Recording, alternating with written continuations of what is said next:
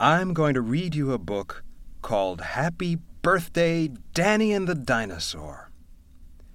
Turn to page 5, where you see the picture of Danny walking into the museum. That's where we'll begin. Happy Birthday, Danny and the Dinosaur by Syd Hoff.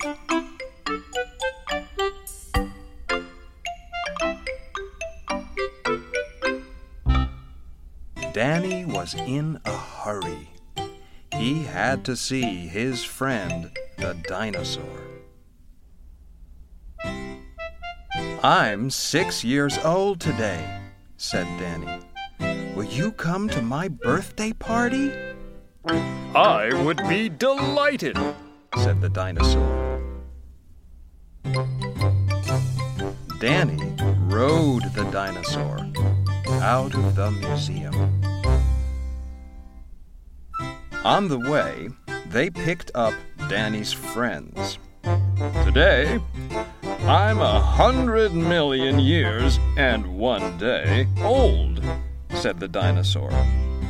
Then it can be your party, too, said Danny.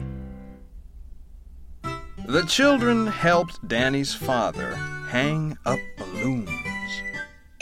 See, I can help too, said the dinosaur. Danny's mother gave out party hats. How do I look?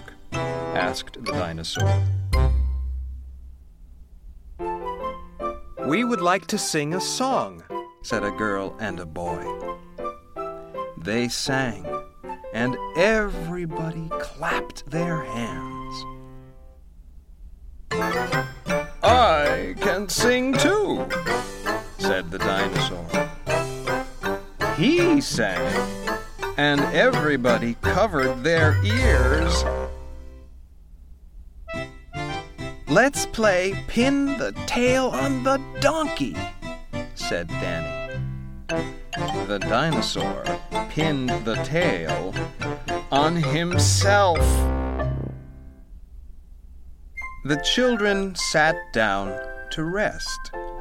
Please don't put your feet on the furniture, said Danny.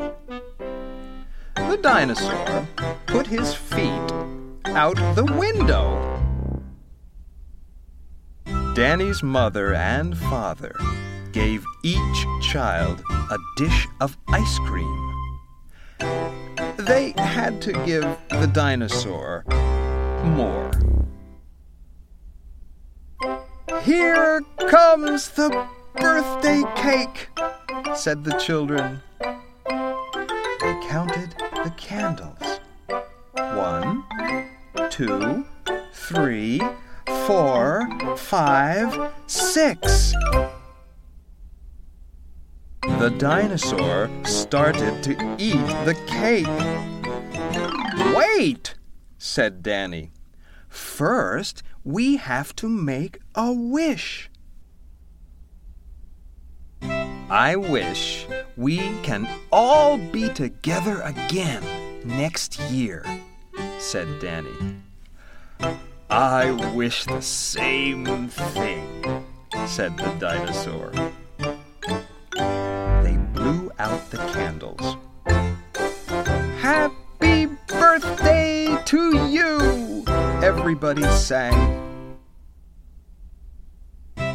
This is the best birthday party I have ever had, said Danny. Me too, said the dinosaur.